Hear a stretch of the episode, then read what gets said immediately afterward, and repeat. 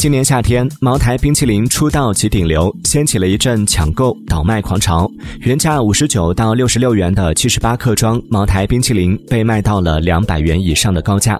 据报道，仅北京一位代购，短短十几天就从茅台冰淇淋上赚了十万元。据另外两名北京代购透露，邮寄茅台冰淇淋所需的每斤干冰要四元，整箱保温要加三四斤干冰。扣除掉冷链成本和给中间商的辛苦费后，一杯茅台冰淇淋的利润差不多在十几元左右。